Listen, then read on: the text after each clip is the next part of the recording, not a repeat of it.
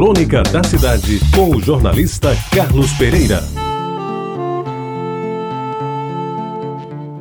Bom dia, amigos ouvintes da Rádio Tabajara. Nos meus tempos de menino, havia dois remédios que me davam medo e só a ameaça de tomá-los já significava um sacrifício. Aliás, eram os dois muito conhecidos de quantos viveram aquelas décadas de 30 até 60 do século passado. Pois sua utilização se dava principalmente pelas classes menos favorecidas. Ou seja, aquelas que nem sempre podiam consultar um médico ou ir à farmácia comprar um remédio mais caro. Até porque, meus amigos, também, naquela época, havia pouquíssimas farmácias na cidade e o dinheiro era curto para todo mundo. Dos dois remédios a que me refiro, um deles era a temível emulsão de Scott. Um líquido meio viscoso, esbranquiçado, feito um leite grosso dentro de um frasco azul claro, eu nunca esquecerei. Com um rótulo onde se apresentava um pobre homem cansado de levar às costas um enorme bacalhau.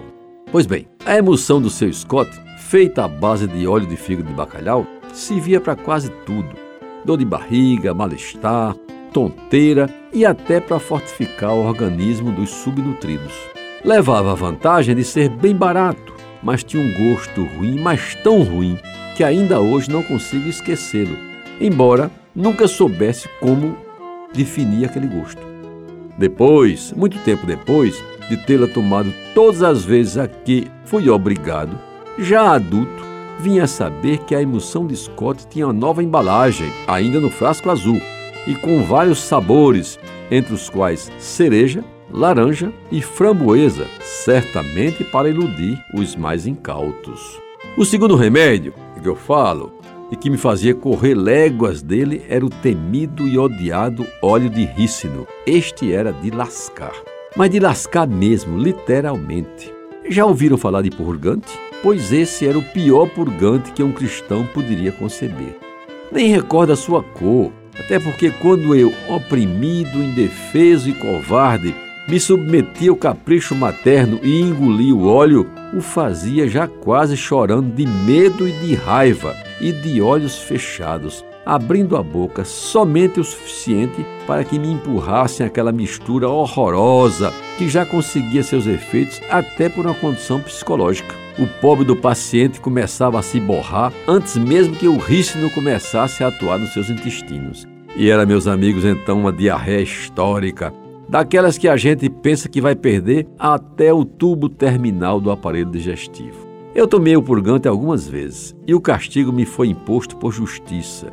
Bem que eu não devia ter misturado duas mangas espadas, um pedaço de jaca mole, uma dúzia de castanhas assadas e, para complicar mais, uma fatia de pé de moleque quente, recém-saído do forno. Imagine como meu estômago ficou. Duro, parecia um bombo, a dor aumentando e não saía nada. O jeito foi recorrer inapelavelmente ao óleo de rícino, que, bem elaborado e enfiado à força, logo operou seus efeitos, que, diga-se de passagem, foram devastadores. E hoje, tanto tempo depois, quando me lembro desses acontecidos, faço questão de enumerar duas ressalvas. Em primeiro lugar, eu acabo por perdoar o homem do bacalhau da emoção de Scott. Até que ele deve ter me ajudado em alguma coisa para melhorar o meu desenvolvimento físico. E em segundo lugar, meus amigos, registro que o óleo de rícino era muito ruim mesmo, mas pior, muito pior, era o que a minha mãe me prometia quando eu não queria engolir aquela coisa horrorosa. Ela simplesmente ameaçava alto e bom som para quem quisesse ouvir. Toma logo isso, menino, senão vou te dar um clisté. E aí eu quero ver se tu não bota essa porcaria toda pra fora. Muito obrigado pela atenção e até amanhã. Você ouviu Crônica da Cidade com o jornalista Carlos Pereira.